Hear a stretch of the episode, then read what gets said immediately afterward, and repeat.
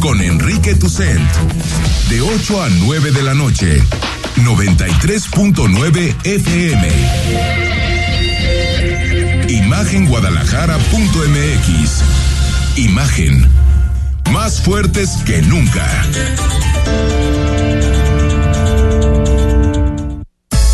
Twitter. Arroba Imagen Radio GDL. Imagen. Más fuertes que nunca. Son las 8 de la noche del jueves 24 de noviembre de 2022. Soy Rodrigo de la Rosa y le doy la bienvenida a esto que es Imagen Jalisco a nombre de Enrique Tucen, titular de este espacio que por cierto ya se reintegra la próxima semana después de un merecido periodo vacacional o al menos necesario, dirían por ahí. Se puede comunicar con nosotros al 33 15 63 81 36 y por supuesto vamos a comenzar con las noticias más relevantes de, de este día, de esta jornada y por supuesto ya sabe lo que tenemos los, los jueves. Hoy por supuesto hablamos de derecho y un tema interesante, ¿eh? Qatar 2022, el Mundial lo que es ley en México, lo que es ley en Qatar. De repente, ¿cómo regular en un país tan antiderechos humanos si se llegara a cometer algún, algún delito? Recordemos que México, por cierto, es el segundo país que más aficionados exporta a la justa mundialista, seguido me parece por los Estados Unidos. Y bueno, muchos de esos estadounidenses seguramente tienen origen latino, de eso no lo duden ni tantito. Entramos de lleno en materia y es que la diputada presidenta de la Comisión de Hacienda del Congreso de Jalisco, Claudia Salas, se dijo tranquila con la reciente aprobación del presupuesto estatal, argumentando que nada hubiera cambiado si se hecho, si se hubiera esperado hasta las próximas semanas. Recordemos que tenían hasta el 15 de diciembre.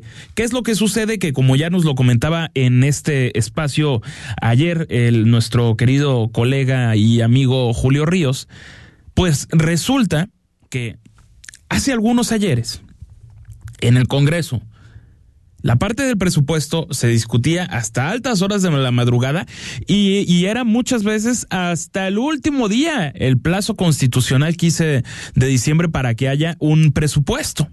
Ahora, ya para el 22 de noviembre, estaba ya todo planchadito y se dio lo que llamaron algunos el albazo legislativo. La legisladora argumentó que ¿por qué? Se dio una reasignación en el presupuesto de 40 millones de, de pesos. Esto fue a la Casa de Estudios, la Universidad de Guadalajara, previo a que hicieran la manifestación de la que ayer le dimos cuentas. Es la voz de la diputada Claudia Salas. De que son las dos cosas peticiones sobre transparencia, que vieron varias respuestas que ponen ahí, y la otra es lo publicado en los portales, las dos fuentes de alimentación. También yo como presidenta de Hacienda lo doy por recibido ese, ese escrito y se incorpora como modificaciones al proyecto por petición prácticamente de cuatro fracciones. Pero, diputada... Corte como tal, porque no era una cantidad aprobada. Es decir, esta cantidad eh, que fue reasignada de esta cantidad de millones que hablamos, de esos 37, son precisamente del monto que se iba a aprobar por parte de este Congreso. Es decir... O sea, es que es, es un recorte, pero no es un recorte. ¿Qué es lo que sucede en, en, este caso? Lo que argumenta la legisladora es que en el término técnico no hay un recorte, sino hay una reasignación. De estos 40 millones de pesos corresponden a las marchas 198 que ha realizado la, la Casa de Estudios. Y entonces, ellos lo que dicen, ese dinero se lo vamos a dar a la Secretaría de Infraestructura y Obra Pública, a la CIOP, y en las partidas que tienen para la infraestructura universitaria van esos 40 millones de pesos que servirían para el centro universitario de Tlaquepaque, ese que funciona actualmente ahí en la zona de el, el refugio.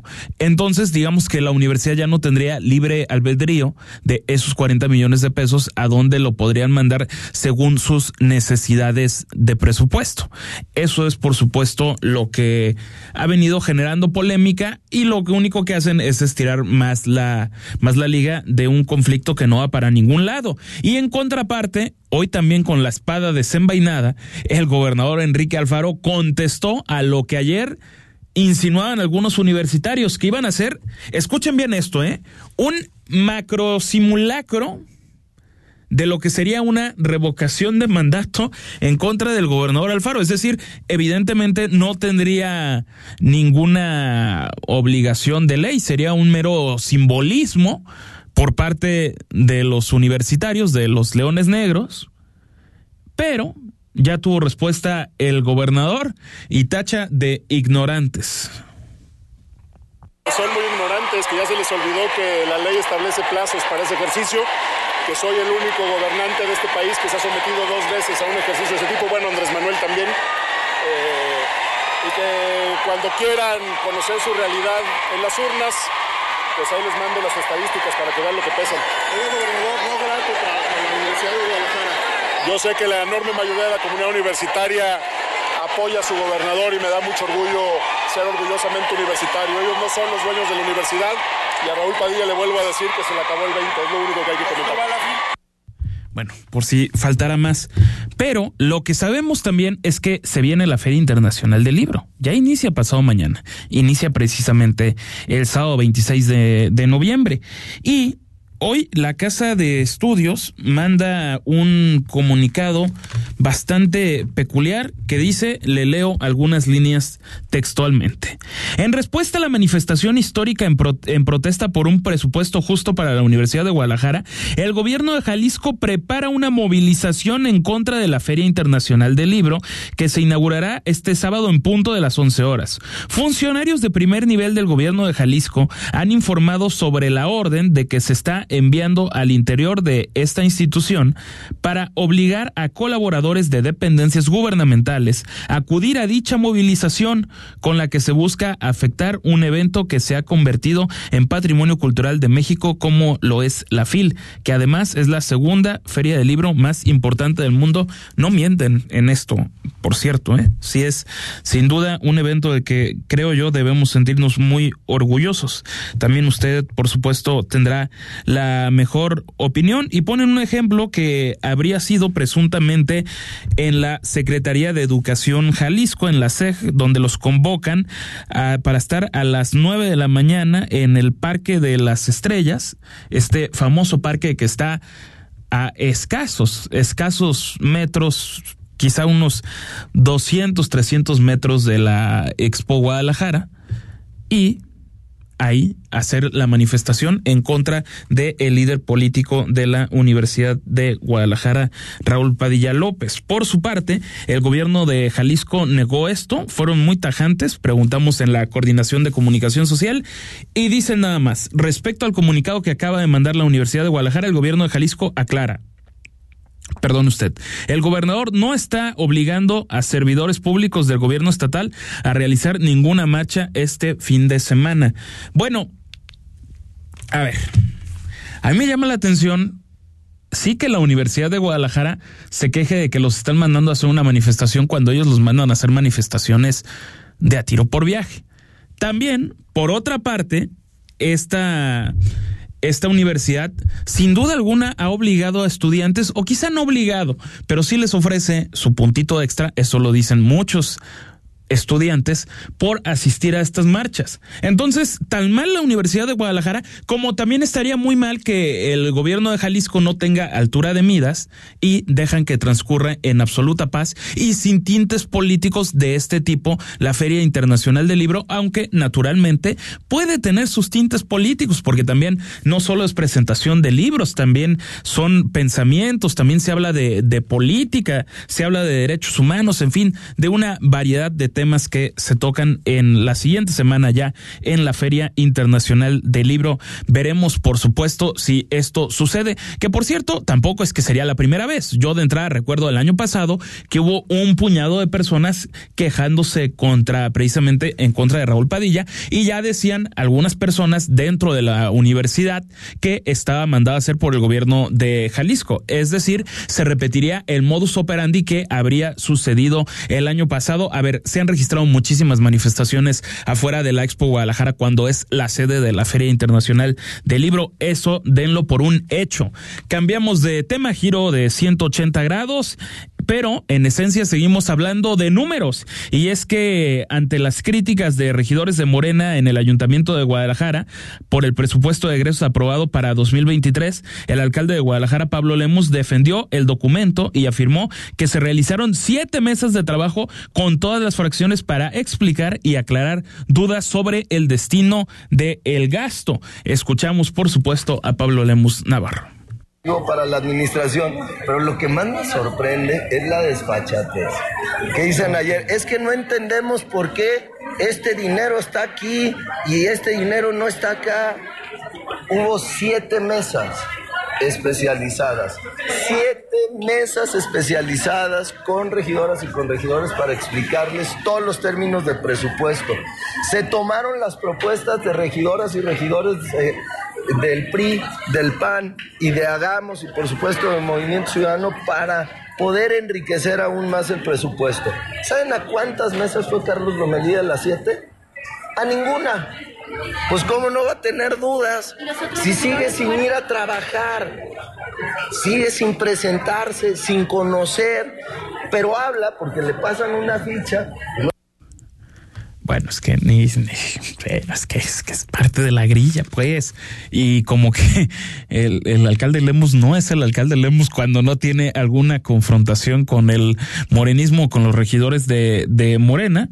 Todas las fracciones lo votaron a favor, menos los regidores de, de, de, Morena hicieron su serie de cuestionamientos. También el año pasado fueron en contra del, del presupuesto. Y a ver, yo como veo las cosas, creo que también el siguiente año van a ir de esa forma.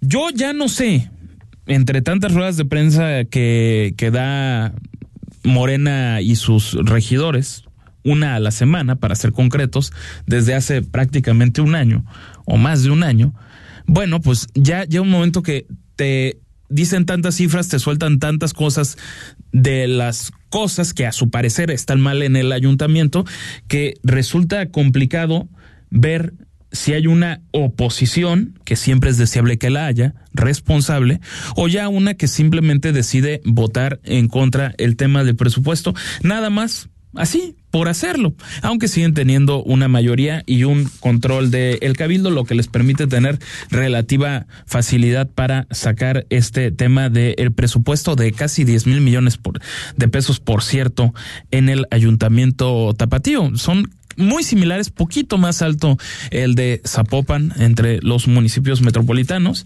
y por supuesto los que más presupuesto tienen de todo el estado de Jalisco, como es natural. En contraparte, también nos vamos al panorama nacional. Esta noche en Imagen Jalisco les seguimos platicando de las noticias más relevantes y el que va a estar en la Feria Internacional de, de Libro, pero también está ahorita en la capital del país es el presidente de Chile, Gabriel Boric. Estuvo con el presidente López Obrador, le tiró por ahí un chascarrillo tras los mensajes que decía López Obrador, que ahora entendía por qué duraban tanto las ruedas de prensa. De hecho, circularon algunas fotos de que si estaba harto escuchando el mensaje que daba López Obrador. Eso lo que circuló en ese pequeño mundo tuitero.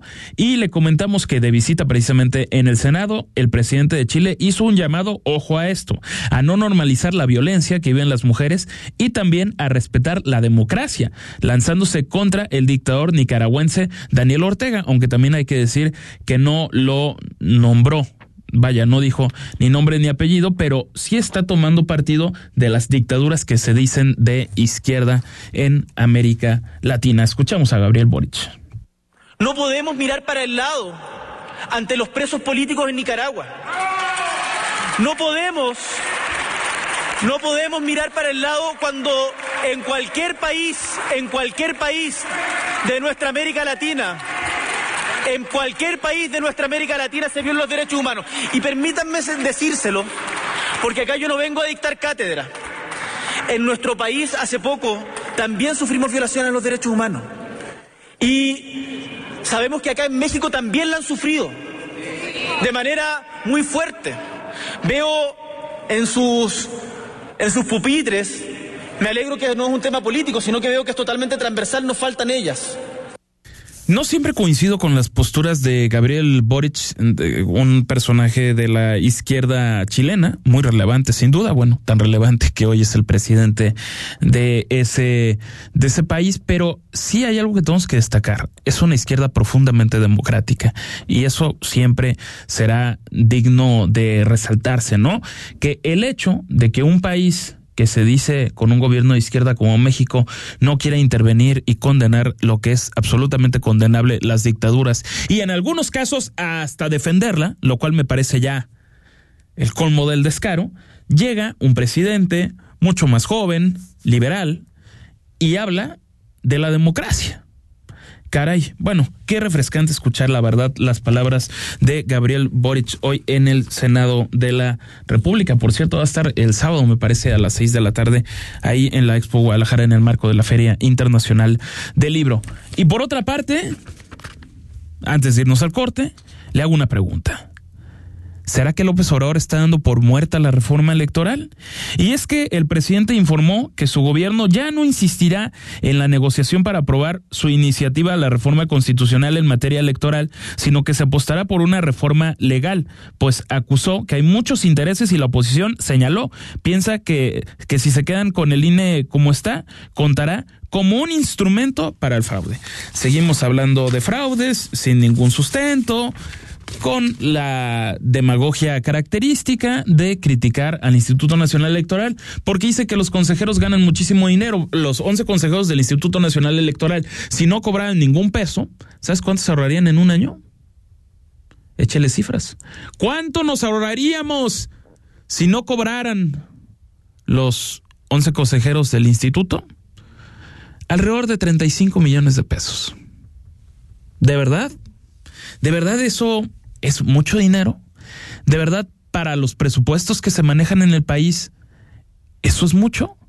¿De verdad un presidente puede ser interesante la parte de que nadie puede ganar más que el presidente, pero ¿bajo qué tabulador, bajo qué rigor definió cuál tiene que ser el salario de los funcionarios. Simplemente él un día dijo, por ley nadie puede ganar más que el presidente, se lo aprobaron de, de volada en el Congreso y solo pueden, y yo voy a ganar 108 mil pesos al mes. Y entonces los que estaban ganando arriba de 200 mil pesos, que son funcionarios, por cierto, técnicos de muy alto nivel que no nos tienen por qué escandalizar para nada, que ganen eso, dicen, oye, espérate, me amparo, ¿por qué me tienes que quitar de bote pronto 100 mil pesos de un momento a otro, nada más porque tú decidiste que ibas a ganar menos?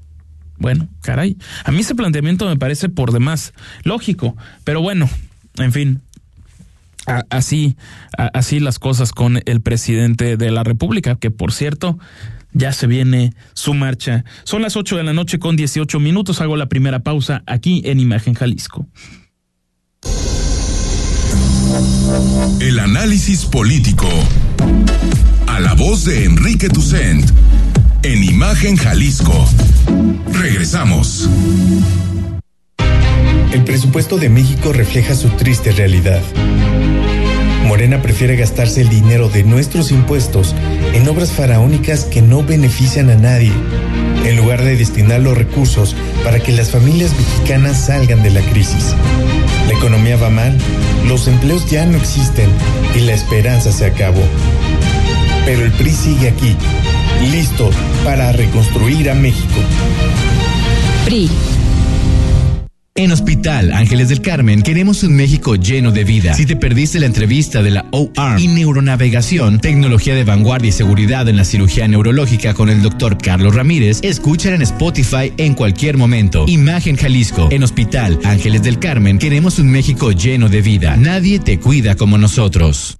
Aún estás a tiempo de vivir el concepto de vida más innovador con precios 2022. Visita nuestro showroom en The Landmark Guadalajara y vive en el proyecto más exclusivo de Zapopan. Llámanos o envía un WhatsApp al 333 1016 7755. The Landmark Reserve, un proyecto inmobiliario de GFA y Tor Urbana.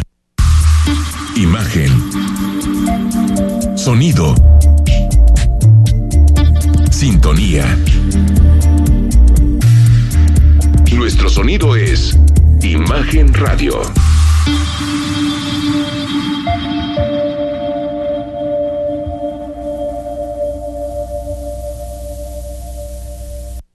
Las voces más importantes del análisis político en Jalisco, en un espacio para comentar, reflexionar y polemizar sobre los temas de tendencia a nivel local, nacional e internacional.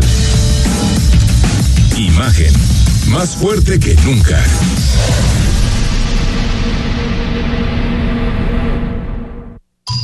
Estás escuchando Imagen Jalisco con Enrique Tucen. Facebook, Imagen Radio Guadalajara. Imagen, más fuertes que nunca. 8 de la noche con 20 minutos. Qué bueno que continúa con nosotros en Imagen Jalisco ha disfrutado del Mundial acá entre nos. Yo sí, dentro de los partidos que de repente las responsabilidades nos permiten ver. Hoy, buen juego, por cierto. Pude ver el, segundo tiempo del Brasil contra, contra Serbia. La verdad es que qué golazos, qué, qué estampas de repente nos regala el Mundial. ¿Y tú eres aficionado al fútbol, Luis? Luis Rabinal, en ¿cómo las estás? Finales, finales, muy bien, gracias. Finales, finales nada más. Sí, no, no veo todos los torneos ni las Champions. ¿Y a la selección mexicana sí la ves? A la selección mexicana ya, ya cuando llegan a los finales, quiero decir cuando ya estamos en un mundial, en una serie mundial, en el caso del béisbol. Ah, ahí es cuando los. Allá les Entonces en el mundial sí tiempo. los ves. Sí los veo en el mundial. Ah, muy bien, me Y parece. Más a nuestro país. Me parece, sí, por supuesto. Me parece perfecto. Luis, ¿qué- a ver, ¿qué, qué tema nos, nos traes? ¿Es el tratamiento de los delitos en Qatar que no son delitos en el país de origen de los visitantes? A ver, Sí. ¿qué, ¿qué pasó por ahí provocador, eh? Eh, sí, claro, lo que sucede es que se ha hablado ya de manera excesiva de todo lo que no puedes hacer en Qatar. Antiderechos. Y bueno, como abogado y especialmente dedicado al internacionalismo, te diría que cada país ejerce, desde luego, la plenitud de aplicar sus leyes en su territorio. Claro. Eh, ¿Qué pasaría si una persona nacional mexicana estando en Qatar comete un delito en Qatar, pero no lo sancionan y se viene a México? La, la, la, el delito en México no lo es. Por ejemplo, el que estés ebrio en la calle es una falta, un reglamento en México, pero no es un delito, pero en Qatar puede serlo. Claro. Entonces, eh, quisiera comentarle a nuestro público cómo está el esquema de leyes en Qatar y si nos afecta no, o no, pero nos afectará estando allá, no aquí. Simplemente, por ejemplo, para que se hiciera una extradición, no puede pedir Qatar que extradite a un mexicano que cometió un delito en Qatar, porque aquí en México lo más seguro es que ese delito no sea delito. Por ejemplo, estar ebrio en la vía pública. Estar ebrio, usar este ropa corta, ajustada, traer un libro de un crédito, credo el religioso distinto al Islam. O sea, no traer una Biblia, vaya. Sí, sí, si tú llevas una Biblia, una Biblia tal cual, es decir, católica, en Qatar, cometes un delito. Claro. ¿verdad? Entonces quiero decirle a nuestro público que la ley eh, vigente en Qatar es una ley que precede de la ley islámica. Esta es la primera vez que se hace un mundial en un país árabe. Correcto. Y aunque tiene un sistema que dice su constitución democrático, de tres poderes, eh, se funda en la ley Sharia o este, la ley religiosa islámica. Entonces, todas las leyes secundarias, porque tienen su código de comercio, tienen su código civil, su código penal, su código de procedimientos penales, su ley comercial, pero todas tienen como fondo o como espíritu la ley islámica. De tal suerte entonces que estuvieron los países participantes en el Mundial diciéndole a sus ciudadanos, hey, aguas porque allá muchas cosas que en tu país no son delito, allá lo son. Hay hasta miembros de la Guardia Nacional, obviamente desarmados, en, en Qatar para ayudar a los mexicanos. Exactamente, ¿sabes qué? Están haciendo lo que hacen marinos estadounidenses en Puerto Vallarta. Que tú dices, ¿qué hace un marino estadounidense patrullando en Puerto Vallarta? Ajá. Ah, pues lo que están haciendo es cuidando a los Spring Breakers. De que no se pasen, porque siempre están criticados. De que no se pasen de la raya.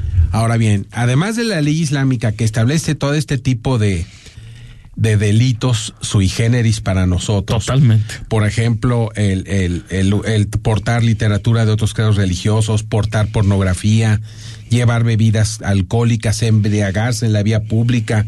Fíjate, usar minifaldas, vestidos cortos, ropa sin mangas, bikinis, pantalones cortos o rotos, playeras escotadas o ajustarse, darse besos, tomarse de la mano u otras eh, demostraciones de afecto, cariño en público y traer productos de cerdo, todo eso es delito. Y puede ser sancionado desde prisión, azotes o latigazos, o la deportación si eres extranjero. Aunque también como extranjero te puede tocar uno de los otros castigos, ¿no? Como ocurrió con una mexicana que le reclamó a la Secretaría de Relaciones Exteriores la asistencia para eso. Porque estaba condenada a recibir latigazos. Estaba condenada, así es, porque ella denuncia una violación y allá presuponen que si se colocó en una situación de violación es porque estaba conviviendo sin estar casada con un varón que fue el que resultó el que la violó, ¿no? Fíjate nada Entonces, le, de denunciante pasa a denunciada, investigada, procesada. Pero también hay que decir una, una cosa muy, muy, muy especial en este mundial. Qatar prepara una ley especial para el mundial. Ah, ok, ok. La famosa. Sí. Venga. ¿qué? La, la famosa Ley 10 2021. Ok. Que estará vigente 10 días antes del primer partido, o sea, el que ocurrió en la inauguración. Correcto. Y cinco días después del último partido. O sea, el 24 de diciembre serían cinco días después de. Correcto. Y bueno, tiene varios capítulos. Habla desde la migración de trabajadores para participar en, la justa deportiva, ayudando en el comercio, en el transporte, asistentes de hoteles. Habla de la exención de impuestos para los integrantes de la FIFA y empresas patrocinadores e integrantes de las selecciones nacionales, no para el turismo. Habla de seguridad y protección, temas de operaciones bancarias y cambiarias, los derechos de la FIFA, temas de radiodifusión y publicidad.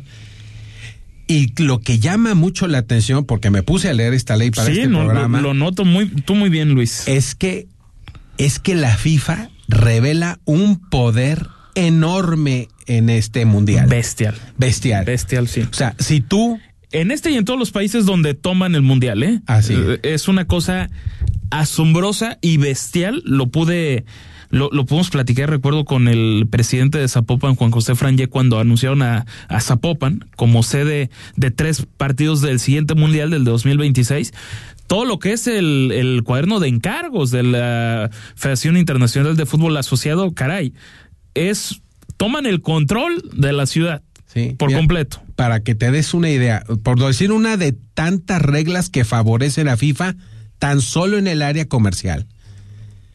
Desde el centro de un estadio hasta dos kilómetros a la redonda, no puede haber ninguna actividad comercial el día anterior al partido y el día del partido. Ninguna. Ah, caray. Salvo la de los comercios preexistentes en la zona a las que se les da un permiso especial para operar esos días. Esto significa cualquier actividad comercial. O sea, ambulantaje. cualquiera. No se diga promocional, porque allá, allá el, la piratería no está tan fácil. Sí, no, es cierto. Pero se extiende a cualquier actividad comercial. O sea, va a ser imposible que alguien venda una camisa de la selección pirata a 800 metros del estadio Akron. Imposible. Una de las reglas fundamentales de esta ley 10 2021, que, especial hecha para el Mundial, es que le da a la FIFA un control tal que un acto de piratería o de uso indebido del nombre mundial Qatar, Qatar 2022, que los derechos FIFA, una o la palabra fútbol asociada al evento, te puede dar lugar a un año de prisión y más de 750 mil euros en multa. O sea, es decir, la ley creada por Qatar para favorecer y proteger los intereses de la FIFA es fenomenal. Es, es increíble. Es, y además es increíble tener una ley especial para el periodo del Mundial. Lo que yo en lo particular no encontré antecedente en la historia de los mundiales. Quizá porque es un país árabe y tuvieron también que ajustar ciertas cosas para encontrar FIFA facilidades en Qatar. Es que de alguna forma, aunque no se quiera, se tienen que adaptar un poquito a Occidente. Así es. Es que si no, ¿cómo, Luis? Exactamente. Por ejemplo, una de las pocas cositas que vi en favor de la gente es que el Ministerio de Turismo estableció límites en una declaración ministerial número 46 también de 2021, límites a los precios del alquileres. Entonces están topados. O sea, el público, el turismo encuentra que está regulado el monto máximo del precio de alquiler de cuartos, estancias o cualquier lugar para pasar la noche. Pero por lo demás, tú lo que observas es el poder económico y ahí vigente lo que dije en el, al principio, esa ley islámica en la que te dicen, cuídate, cuídate de violar una, una norma islámica. Si te pescan ahí, de acuerdo a la ley internacional, como la ley penal es territorial, pues entonces ahí te castigan, ahí te meten a prisión. Imagínate. Y solo quedan las gestiones diplomáticas. En ese minutito que, que, que nos queda, a ver, supongamos que un mexicano termina en prisión por X o Y en, en Qatar. ¿Qué corresponde ante la autoridad mexicana? ¿Quién se involucra? ¿Relaciones exteriores? Relaciones exteriores, que es la encargada de lo que llamamos la asistencia o la protección consular. Y es el único recurso que tendríamos, la gestión diplomática. O sea, sería Marcelo Ebrard a trabajar. A trabajar. Y a través quizá con interlocución con las personas que están ahí, con, lo, con la, la, embajada. La embajada de México. Porque se inauguró un centro México precisamente, ¿no? En Qatar sí, para... No, pues te digo, como bien tú lo dijiste, hasta Guardia Nacional están Sí, no, acompañando es que- a los mexicanos Ay, que aún así se dieron de golpes con los argentinos. Y, Caray, qué, qué desagradable, ¿no? Así Eh, es. Sí, no, no, no. Pero bueno, si haces algo, ojalá escapes de, de Qatar, que es un país de geográficamente muy reducido, porque los delitos, para que te lleven de aquí a allá por extradición, hablando en un caso extremo, desde luego, Claro. tendríamos que tener el mismo delito aquí para que sea sujeto de extradición una persona al país que lo requiere. Perfectamente. Así bueno, está la cosa, mi estimado. Luis Rabinal es parte del despacho Rabinal Ruiz Cortés Garza Alfaro y tienes un correo electrónico que siempre Así es. facilitas. Por favor, muy sencillo, rabinal con B chica e I latina, rabinal arroba hotmail.com.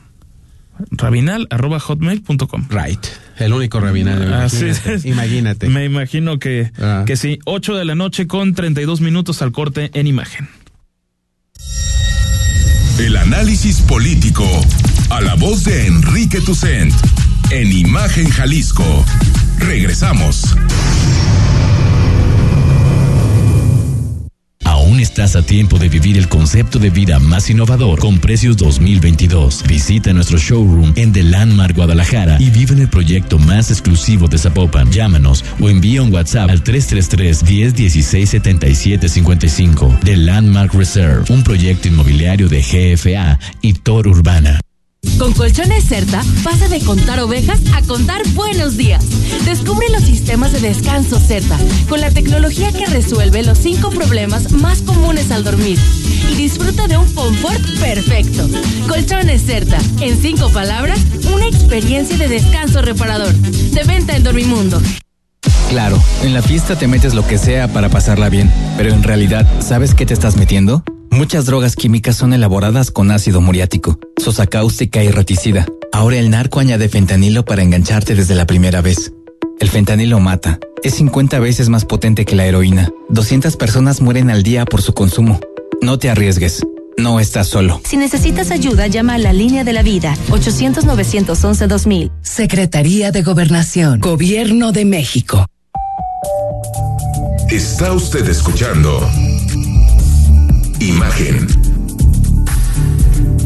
Sintonía. Poniendo a México en la misma sintonía.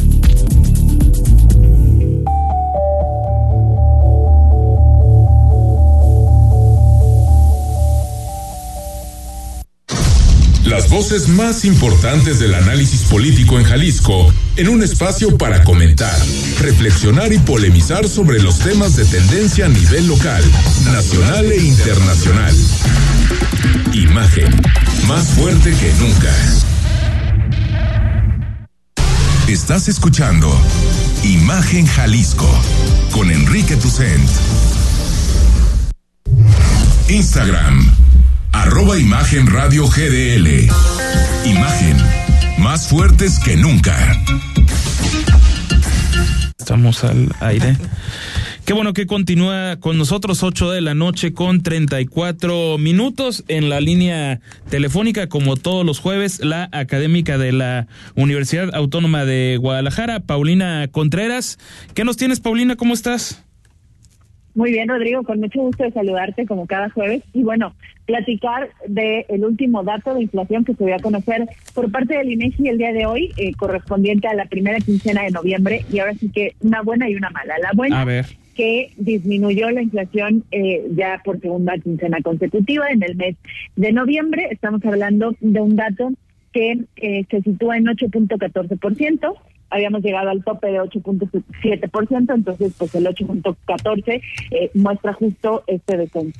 Eh, la, digamos, no tan buena o la mala noticia es que al interior de la inflación, si lo segmentamos en estos dos grandes rubros, que es la inflación subyacente y la no subyacente, la subyacente tiene una tendencia hacia la alza. De hecho, ya son prácticamente 12 meses consecutivos en las que en la que esta medición va incrementándose. Y recordemos que esta medición de inflación subyacente tiene que ver con todos aquellos productos que no responden a un tema estacional o de volatilidad, digamos, por efecto calendario. Por ejemplo, el caso de los productos agropecuarios, pues tienen un ciclo y como tal hay periodos en el año en donde se vuelven más caros por esta situación. Entonces, la parte, digamos, de la inflación subyacente descuenta justamente a estos productos que de alguna manera tienen un efecto calendario o que tienen que ver con eh, cuestiones controladas por gobierno. En ese sentido, se vuelve relevante justamente el poder monitorear a la inflación subyacente y en este caso se eh, sitúa en la primera quincena de noviembre en 8.66%. Como te decía hace un momento, pues se está registrando un nuevo movimiento hacia la alza de esta inflación, pero además ahora es superior a la inflación general. La inflación general está en 8.14, mientras que la subyacente está en 8.66. Ahora, Al descontar todos estos productos, perdón, Rodrigo, volátiles, pues de ahí la importancia de decir, bueno, aquella que no es volátil, que tendría que ser más estable, es la que se está o se sigue incrementando. Ahora, Paulina, con, con esto que ya nos mencionas de la, de, de la inflación, se esfuman las esperanzas de que se haya estancado, simplemente haya quedado ahí y encuentre un tope, o nos podríamos ir ya a la parte pesimista de más de alguno de terminar en doble dígito el año o quizá empezarlo con doble dígito de inflación. La realidad es que sí se espera que esté subiendo y como tal se está viendo en términos generales que sí cede, digamos, la inflación. El problema son ciertos productos en particular. Y además, esos ciertos productos, pues son productos relacionados con alimentos y bebidas, no temas de alimentos eh, del campo, por ejemplo, sino, o, temas eh, pecuarios, sino alimentos procesados o preparados. Y en este caso, la inflación, particularmente este tipo de productos, de hecho, llega al 14%. Entonces, si lo vemos, digamos, en una óptica más amplia, pues nos damos cuenta de que productos que tienen, digamos, gran dependencia, o sea, que el consumo, digamos, depende en gran medida de ellos, pues eh, siguen teniendo incrementos importantes. Entonces, de ahí que la preocupación siga, aun cuando en términos generales los precios de la economía estén bajando y ya lleven eh, pues estas dos quincenas consecutivas haciéndolo, pues el hecho de que los productos, sobre todo alimenticios, sigan hacia la alza es lo que eh, pues tendría que significar todavía especial atención para eh, el Banco de México y que seguramente nos terminaremos este año con una tasa de interés todavía más alta de la que lo estamos viendo, considerando que estas presiones siguen siendo de, de digamos, de monitoreo de vital importancia para el Banco de México. Perfectamente. Gracias, Paulina. Un abrazo. Igualmente, muy buenas noches para todos. Ahí tiene usted a Paulina Contreras hablando de economía los jueves. Carlos López de Alba, ¿cómo estás? Bienvenido, muy ¿eh? entusiasmado, muy entusiasmado. No me digas. Este, cansado porque así son los ritmos de previos, eh, previos, durante y posteriores a la feria, pero pero entusiasmado porque la FIL, eh, la FIL, para quien no se ha dado cuenta, ya comienza pasado mañana, el sábado, el sábado, creo que a las 11 de la mañana, a las 11 de la, la inauguración. y terminando se van todos los funcionarios universitarios a comer al Hilton y nosotros a ver a, México a la una. Pero antes de ver el fútbol hay mucho, hay mucho de qué hablar de libros.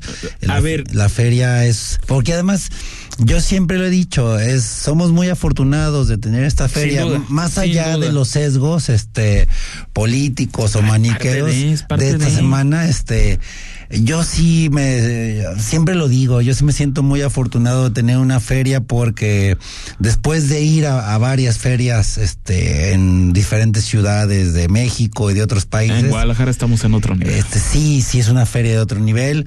Es porque no solamente una feria de negocios, que sí, sí se da en negocios, quizá, no, no, quizá, definitivamente no como en Frankfurt, pero eso es otra historia. Pero, pero además sí es una feria de negocios, pero además es un festival y eso es lo que eh, amigos que vienen de, de otros países, de, de, Sudamérica, de Europa, de Asia, de Norteamérica, siempre nos dicen, es tan lindo venir a Guadalajara porque además es un punto de encuentro con gente del medio editorial, que ahorita vamos a hablar de eso, con escritores, editores, distribuidores, libreros, promotores de lectura. Además de eso, es, es, es un festival que acerca a la gente, entonces, a, a, los libros, ¿no? Entonces, Ahora, parte de que hoy empezamos más temprano a platicar contigo, no te podrás quejar, querido Carlos. Oye, a ver, eh, libros. Vaya, a mí lo que se me ocurría platicar contigo y era algo que estuve planteándote desde hace un par de, de semanas, es como la parte más romántica de la literatura, porque muchos podemos llegar a ver un libro, a ver grandes obras, grandes novelas, grandes investigaciones que se convierten en libros. Pero, ¿cómo nace un proyecto de un libro? Es decir, una persona, sea un escritor consolidado o no, o un periodista que busca hacer su primera, su primera, ¿cómo le llaman? Primera prima. Sí, su ópera prima. Su ópera prima, esa es la, la palabra que, que, que, que buscaba. ¿Cómo inician? Pues mira, yo por lo general suelo hacer una comparación de eh, la literatura es como la cocina, o sea, todo mundo cocinamos y todo mundo escribimos, no hay quien lo hace con bastante pericia, con mucha sazón y hay quien lo hace solo para sobrevivir, ¿no? Escribe WhatsApp, escribe la lista del súper y, y, punto, ¿no? Este, y bueno, ¿cómo nace un libro? Pues, por ejemplo, nosotros que eh, trabajamos una editorial, el tema... Editorial la editorial Pollo Blanco, con sede eh, aquí en, La Perla, este, de La Perla de Santa Tere para el mundo. Este. Sí, por ejemplo, la pandemia pues generó una crisis como en cualquier editorial porque no, había librerías abiertas, no había papel, o sea, hubo una crisis de papel muy fuerte con los dos productores principales que son en Canadá y en Chile. Pero eso hizo que la gente comprara su freidora de aire, sus rompecabezas y también se puso a escribir. Entonces eh, nos buscó mucha gente, mucha, mucha gente que decía, oye, quiero publicar mi autobiografía, quiero publicar mi novela, quiero publicar mi libro de poemas, quiero hacer un, eso, y eso, eso esto es un boom, quiero hacer un libro infantil ilustrado, ¿no? Quiero publicar un libro infantil ilustrado. Entonces, eh, por lo general, un libro nace de una inquietud de, de, de un autor o de una autora este le da forma, luego después se lo empieza a pasar a Pero precisamente cómo le das forma, a ver, ¿cómo cómo inicias? O sea, un día te pones a, a escribir, pero todo debe tener evidentemente un hilo conductor. Me puedo imaginar, no lo sé, que puede haber como una lluvia de, de ideas de lo que quiero plasmar y entonces empezar así y después la parte de la separación de los capítulos.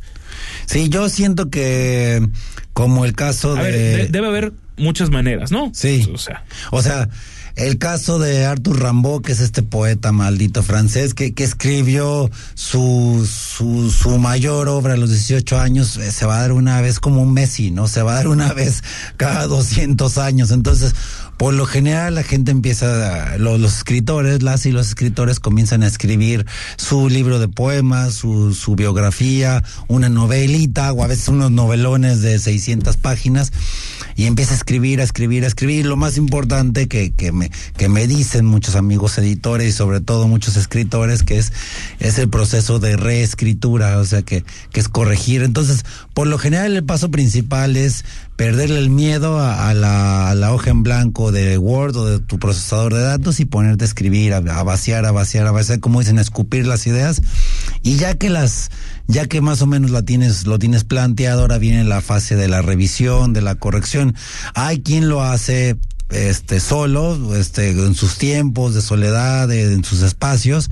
Hay quien acude, todos tenemos un amigo que lee mucho, él viaja mucho, él sabe mucho de cultura, bla, es todo este estereotipo, este, que a veces eh, hay gente más erudita que de lo que pensamos. Te, acercas con un editor Eso lo desde que el día uno no, no, no. o posteriormente le dices, a ver, yo he escrito esto, dale una revisada, obviamente cobran los editores, pues ni modo que no cobren, para moverle, pues yo creo que muchas comas, muchos puntos, ponerle acentos, darle sintaxis? ¿En qué consiste? Pues mira, como te decía, ya que la gente tiene, que cree que tiene su texto listo, entonces lo que hace es... ¿Qué dices? Ya que lo piensa que tiene listo, apenas comienza.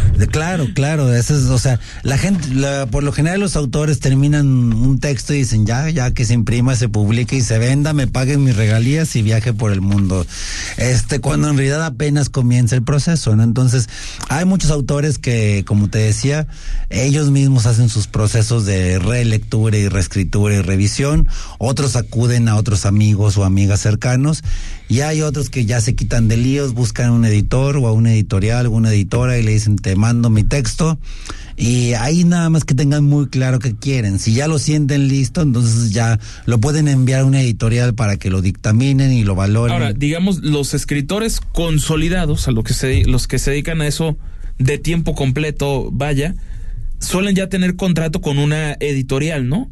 Y entonces le dice, tengo esta obra, unos meses para publicarla, y una vez que te la mando ya empieza a un, un proceso de, de, de, edición o fíjate que en Latinoamérica no no tenemos todavía ese esa cultura de, de la escritura como, como una profesión, ¿no? O sea, en Latinoamérica... hay algunos, pero pocos. Sí, o sea, hay yo creo que 10 escritores latinoamericanos. A ver, en México estaría, por ejemplo, Francisco Martín Moreno.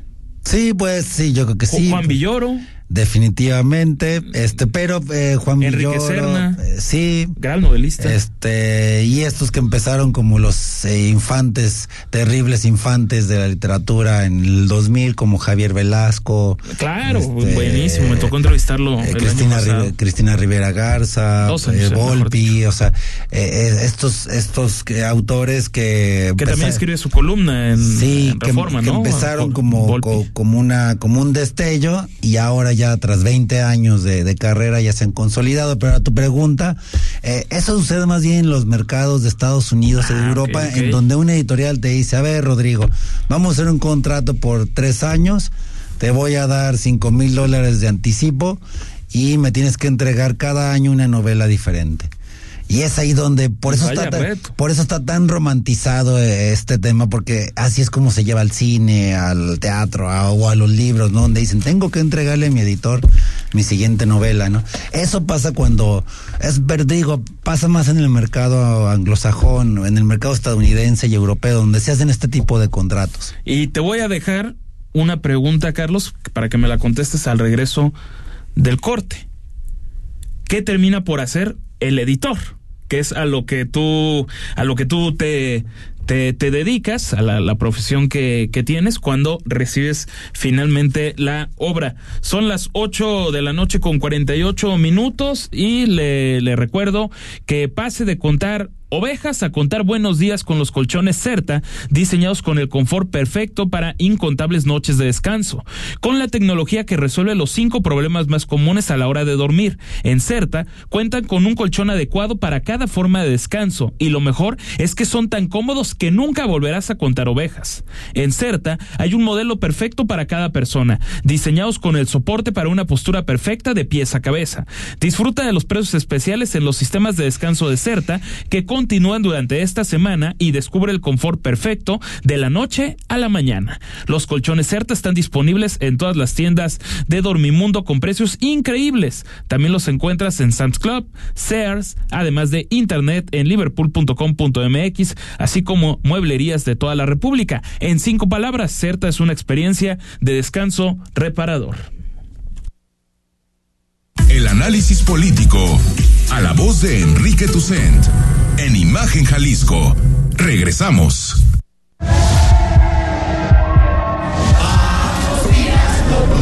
Vive el Mundial sin deuda. Durante noviembre, aprovecha el 90% de descuento en multas y 75% en recargos de predial y agua. Siente la fiebre del Mundial y hazlo tuyo. Tlajomulco es tuyo. En la Cámara de Diputados aprobamos el presupuesto de egresos de la Federación para el ejercicio fiscal 2023 con recursos por 8 billones 299 mil millones de pesos. Las y los diputados cumplimos con el compromiso constitucional de asignar los recursos necesarios para la operación del país. Conforme a nuestra facultad exclusiva y dentro del plazo de ley. Porque México eres tú. Legislamos para todas y todos. Cámara de Diputados, Legislatura de la Paridad, la Inclusión y la Diversidad. La COFESE trabaja para que elijas entre mayores opciones los bienes y servicios que más se ajustan a tus necesidades. Yo veré los partidos del Mundial en el lugar que tenga las pantallas más grandes para no perder detalle. Yo prefiero ver los partidos de la selección en el lugar con más ambiente para poder festejar. Yo elijo el lugar que tenga promociones de comida para disfrutar con mis amigos. Con competencia, tú eliges. Más competencia para un México fuerte. Comisión Federal de Competencia Económica. Visita cofese.mx. El análisis, la polémica, lo asombroso, el interés. Todo eso somos. Imagen Radio, poniendo a México en la misma sintonía.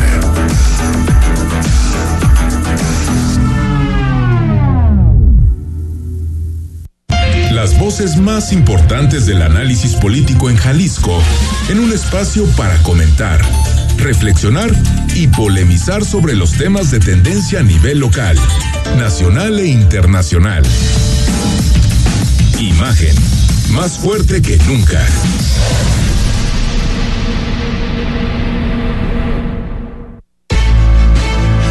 Estás escuchando Imagen Jalisco con Enrique Tucent. Arroba Imagen Radio GDL.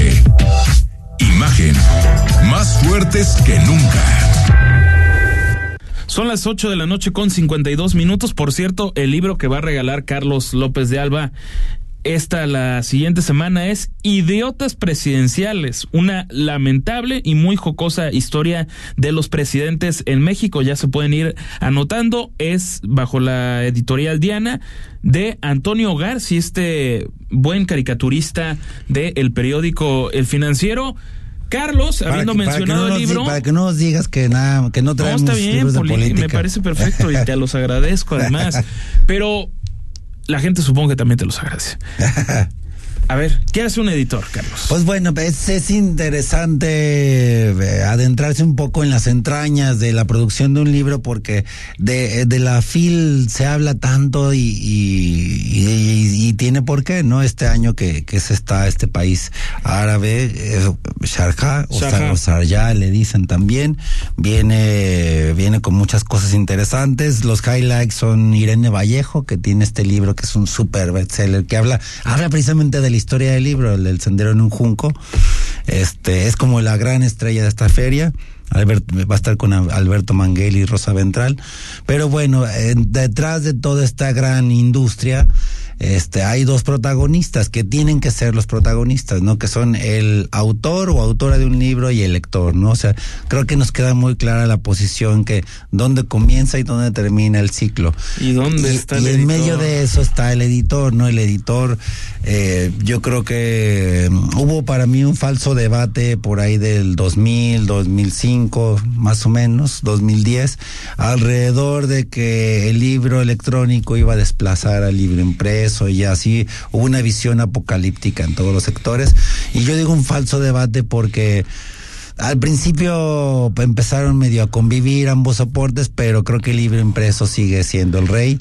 Y en estos tiempos donde... Pero no me esquives mi pregunta. En donde el no Instagram, a eso voy, donde el Instagram, las redes sociales y, y esta, el scroll y la lectura vertical predominan yo creo que el editor tiene un rol predominante que es ser, ser un puente precisamente entre el autor o autora y, la lectora o lector. ¿Por qué? Porque el editor justamente cuando cuando Rodrigo llega a la editorial y dice, oye, aquí tengo un libro que es una colección de notas y quiero publicarlas como, como un libro, el editor justamente tiene que hacer ese filtro, ¿no? Tiene que advertir qué le va a interesar a la gente o no. En primer lugar, porque como dice Gabriel Said, ya hay demasiados libros, ¿no? Y eso hace que sea muy difícil vender un libro en un mar de en, un mar de novedades, ¿no? De cualquier tema hay un mar. Y segundo, porque va a ser un libro es, caro, o sea, es muy caro hacer un libro. Este que vamos a regalar hoy que es novedad editorial Diana, a ver si nos da tiempo y si no lo platicamos la próxima semana rápidamente. Este es un libro que nada más de impresión, de producción de unos millar de ejemplares puede costar eh, 40 mil pesos, ¿no? Y sin contar toda la gente que interviene en su proceso, ¿no? Que es el ilustrador de la portada, el diseñador gráfico, el corrector de estilo. Si, si el escritor tiene agente, pues el agente también se lleva una ¿El corrector de estilo es el editor? No. ¿O son diferentes funciones? Hay, hay, editoriales, como te digo, donde el editor hace todo, ¿no? es, cobrador, es distribuidor, carga es que depende de la capacidad económica. Vende pues. libros pero por lo general la idea yo creo más en que por más pequeña que sea la editorial hay que profesionalizarla y que el diseñador diseñe, que el corrector corrija y que el editor qué tiene que hacer hacer, hacer ese filtro, hacer ese puente. O sea, el editor tiene que decidir si cabe en su catálogo una obra, ¿no? Y si no cabe, decir al ah, escritor, ¿sabes qué? Tu obra no es buena ni mala, simplemente no cabe en mi catálogo, no va con lo que yo publico. O le puedes dar por aquí o dar por allá. Ahora hay, otras vertientes más comerciales, más voraces, que le dicen, mira, tú al escritor le dicen, tu libro no cabe en mi catálogo sin embargo, si me pagas, yo te lo puedo publicar para que tú lo distribuyas y se lo regales a tus familiares y amigos.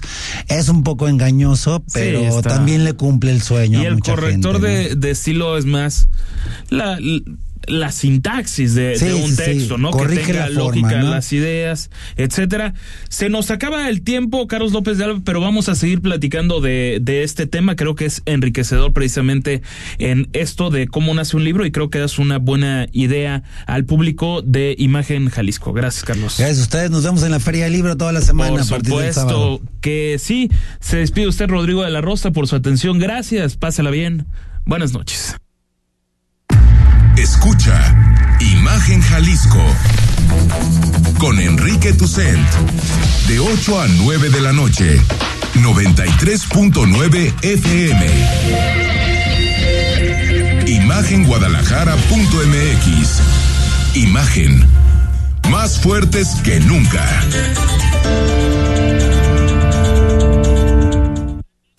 Aprovecha los Black Days de Suburbia con hasta el 70% de descuento y hasta 18 meses sin intereses con tarjeta de crédito Suburbia en aparatos de ejercicio, colchones, pantallas, línea blanca y mucho más. Compra en tienda en suburbia.com.mx o en la app Suburbia. Válido del 24 al 28 de noviembre. Consulta términos y condiciones en suburbia.com.mx.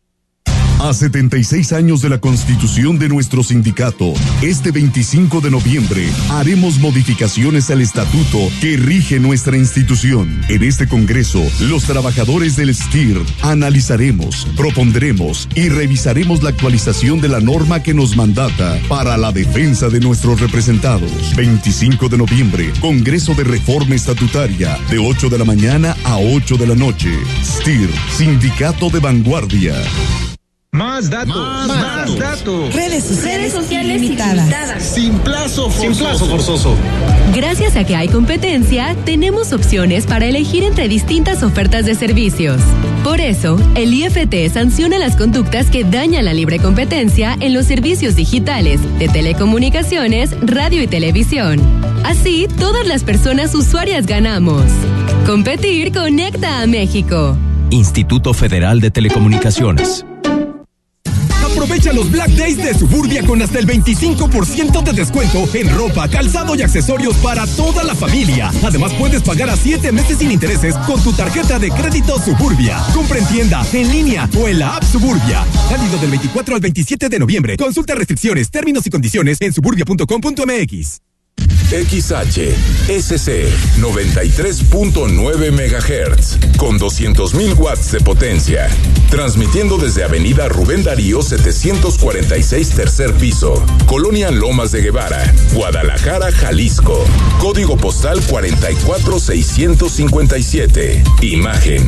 Poniendo a México en la misma sintonía.